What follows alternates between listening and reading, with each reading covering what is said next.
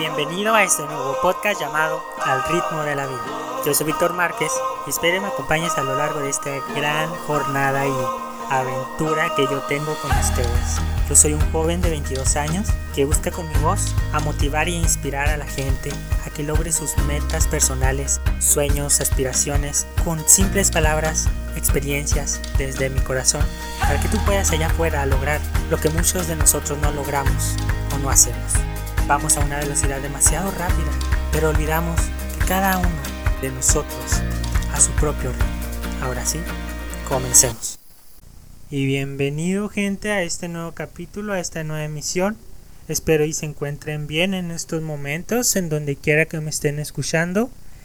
Y el día de hoy, los, este capítulo lo estoy grabando antes de nuestras fechas de, de felicidad, de celebración. Estoy aquí antes de llegar a Navidad y Año Nuevo, por lo que este episodio posiblemente salga después de estas fechas.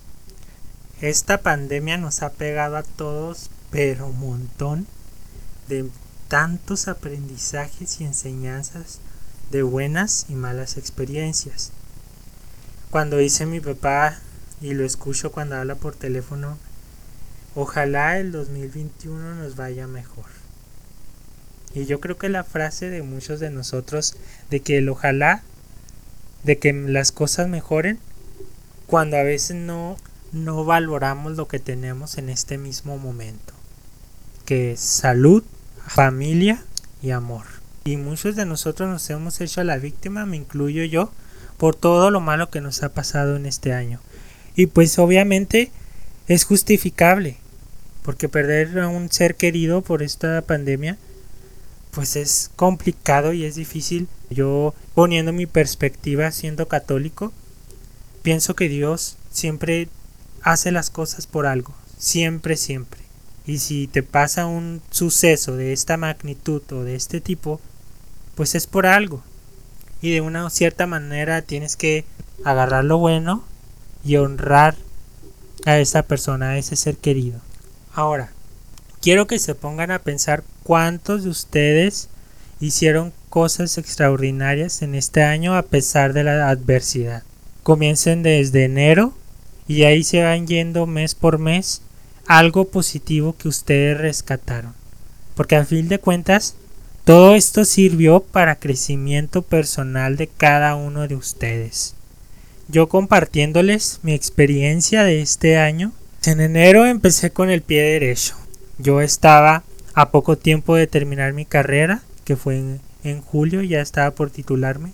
Entonces en enero yo tenía que hacer un servicio social y fue algo muy loco porque me metí a un chorro de vacantes para agarrar un servicio y la verdad pues todos me hablaron al mismo tiempo, entonces pues tenía que escoger un servicio porque si no no me iba a graduar.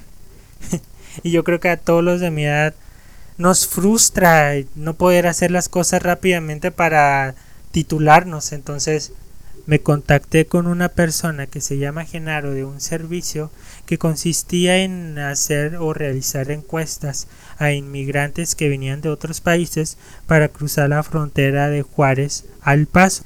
Entonces pues dije, no me queda de otra, tengo que escoger este servicio sí o sí. Y la verdad me llevo una grata satisfacción de todo lo que viví en ese corto tiempo, aproximadamente un mes y medio antes de que empezara todo lo de la pandemia en marzo, entonces enero y febrero me la pasé realizando encuestas a estas personas y me encontré brasileños, hondureños, colombianos, entre otros países, y nos ponían a hacerle las encuestas en su idioma en el caso de los brasileños y una muchacha nos ayudó con un poco del lenguaje de, de este país y la verdad pues era muy reconfortante aprender otros idiomas y pues intentar de comunicarte con ellos a tu manera con señas o de lo que tuvieras para darte a entender.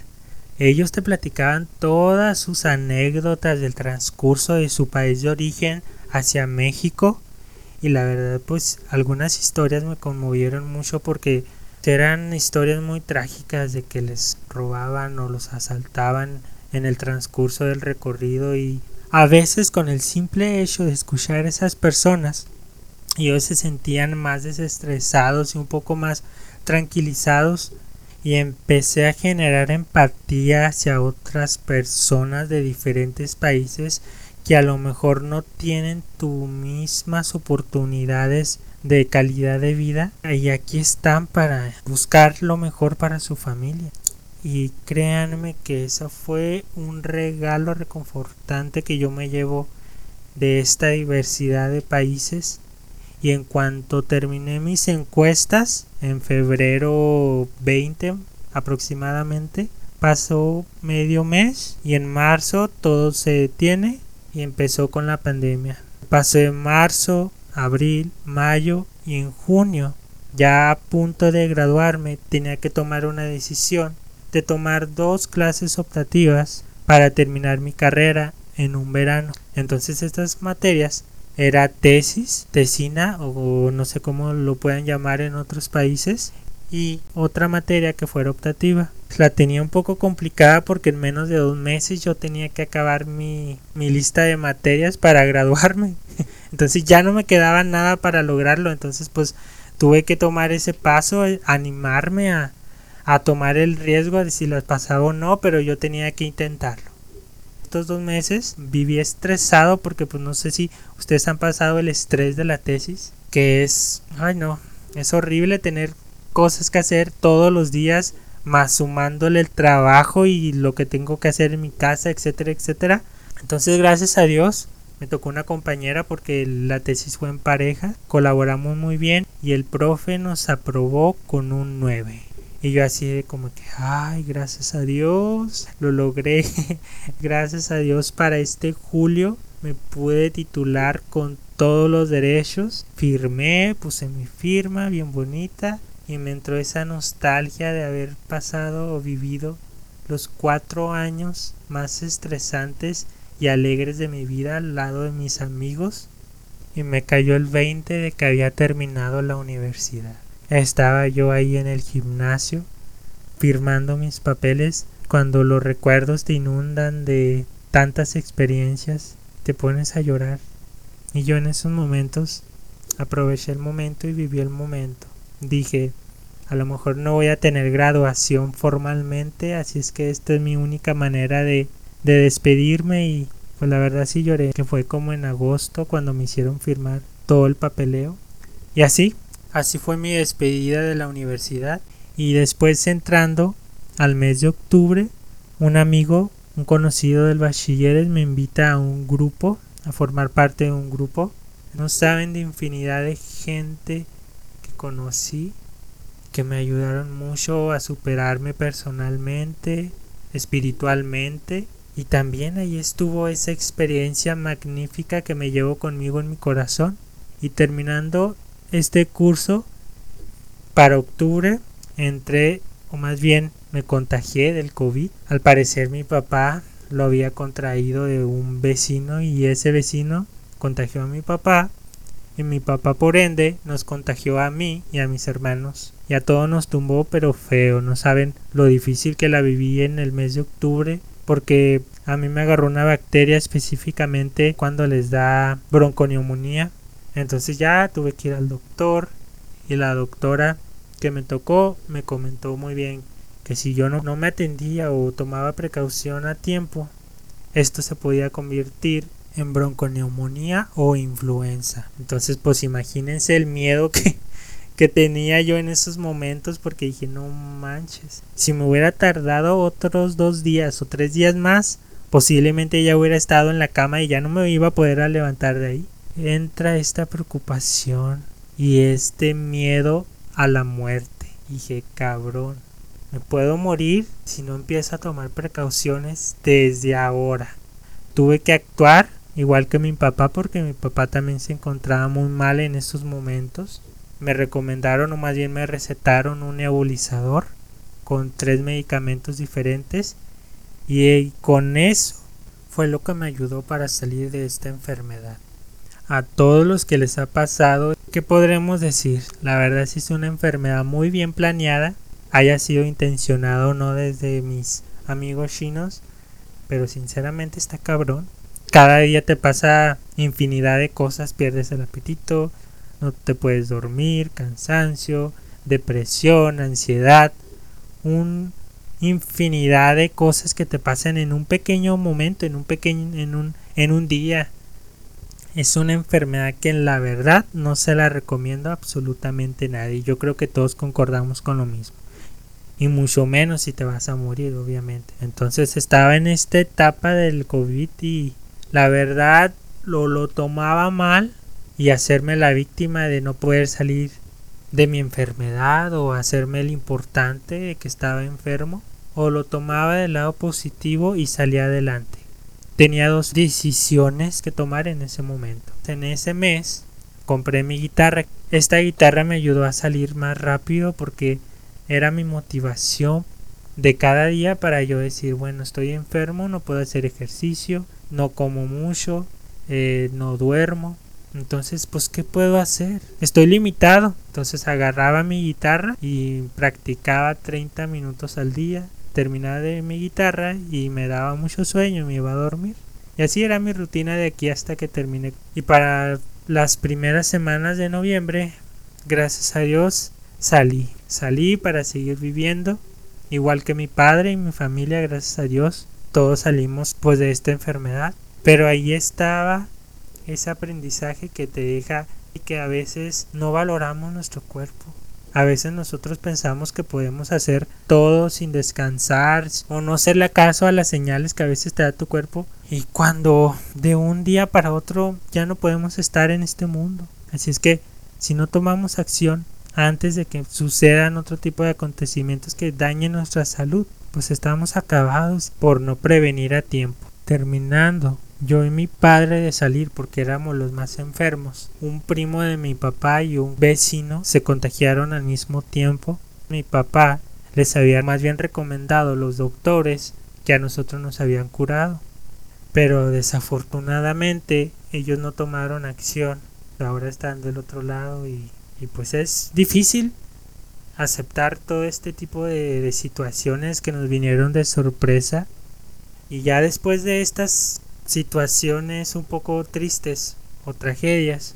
También en mi trabajo, ya cuando terminé mi, mi licenciatura, me dieron el puesto de contador. Estaba yo ahí y de repente me hablan para ascenderme de puesto. Yo dije, pues qué reconfortante terminar mi carrera y que ya trabaje de más bien, bueno, yo soy financiero, pero ya era algo relacionado a ello. Entonces dije, pues qué chingón que haber persistido dos años, porque yo anteriormente estaba en la escuela y trabajaba. Y sentía una satisfacción enorme de haber logrado algo bueno en mi vida. Estaba yo ahí poniendo mis cosas en mi nuevo puesto.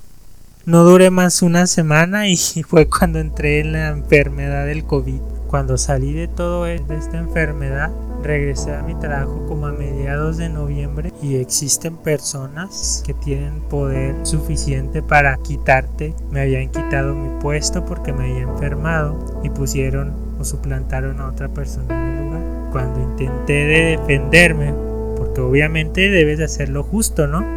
Si ya regresaste, ya te recuperaste, pues ya puedes efectuar tu puesto. Pues lamentablemente conmigo no fue así y pues me quitaron. Injustamente y la enseñanza que yo me quedo de esa experiencia fue de que no todas las personas son buenas, existen personas con intereses que por lograr lo que quieren te van a quitar del camino y pues no los debes de culpar, al fin de cuentas son seres humanos y cometen errores, pero yo los perdoné sinceramente los perdoné de corazón y dije, bueno, a lo mejor ese puesto no era para mí, a lo mejor me espera algo mucho mejor. Y así fue como tomé pues esta desafortunada experiencia y tomé lo positivo y lo malo lo deseché. Dije, bueno, esto no me está sirviendo, me está haciendo daño a mí, a mi mente y lo suelto, los perdono y la vida sigue la vida sigue y me voy a seguir encontrando este tipo de personas y tengo que aprender a lidiar con ellos. Y gracias a Dios ya tengo algo, una experiencia que me puede servir para un futuro. Y ahí está la perspectiva que cada uno le da las cosas. Y a lo mejor ustedes hubieran pensado, bueno, pues es que si te fue de la chingada, Víctor. Y yo no lo hubiera visto en ningún sentido positivo. Tú te debiste haber peleado, defendido, como yo lo veo. Era bueno, pues de esto puedo tomar algo bueno. Y así es como nosotros nos deberíamos de tomar todo lo malo que vivimos en este año, sacar lo bueno y lo malo dejarlo, porque al fin de cuentas fue un año que nos llevamos de gratas enseñanzas y aquí estamos, aquí estamos los que siguen aquí pidiendo guerra, pidiendo lucha hacia la vida. Aquí estamos, terminando esta anécdota, este recorrido por estos meses. Aquí estoy grabando este podcast porque yo me hacía la pregunta una y otra vez. ¿Acaso seré el único que le pasen este tipo de situaciones, este tipo de experiencias? Me hacía la pregunta todos los días después de que me pasó esta anécdota de mi trabajo y pues es que yo no creo. Debe de haber alguien que haya pasado la misma situación que yo o incluso peor o mejor, en el mejor de los casos, claro. Quería conectar con otras personas que tuvieran estas vivencias, de un cierto modo empatizar con todos y decirles, a mí también me pasó, pero la única diferencia es que yo volteé la moneda y le vi el lado positivo. Que digan que este año fue malo, fue uno de los peores yo les puedo decir que para mí fue uno de los mejores años. De los años que me llevo demasiadas cosas que me ayudaron para crecer a nivel psicológico, a nivel personal, a nivel espiritual, a nivel físico, a nivel del amor propio. Que este año fue grande, fue extraordinario. Y yo te invito a que hagas una lista de las cosas extraordinarias que hiciste alrededor de este 2020, de lo positivo que te puedes llevar a pesar de toda la adversidad. El año 2021 vendrá mucho mejor que este año porque cada año debe ser una motivación para seguir mejorando como personas. Esto ha sido todo por el capítulo de hoy. Espero les haya gustado. Compartan este contenido con sus seres queridos qué les pareció este tema. Les mando un abrazo en donde quiera que se encuentren y ánimo, que vamos por todo.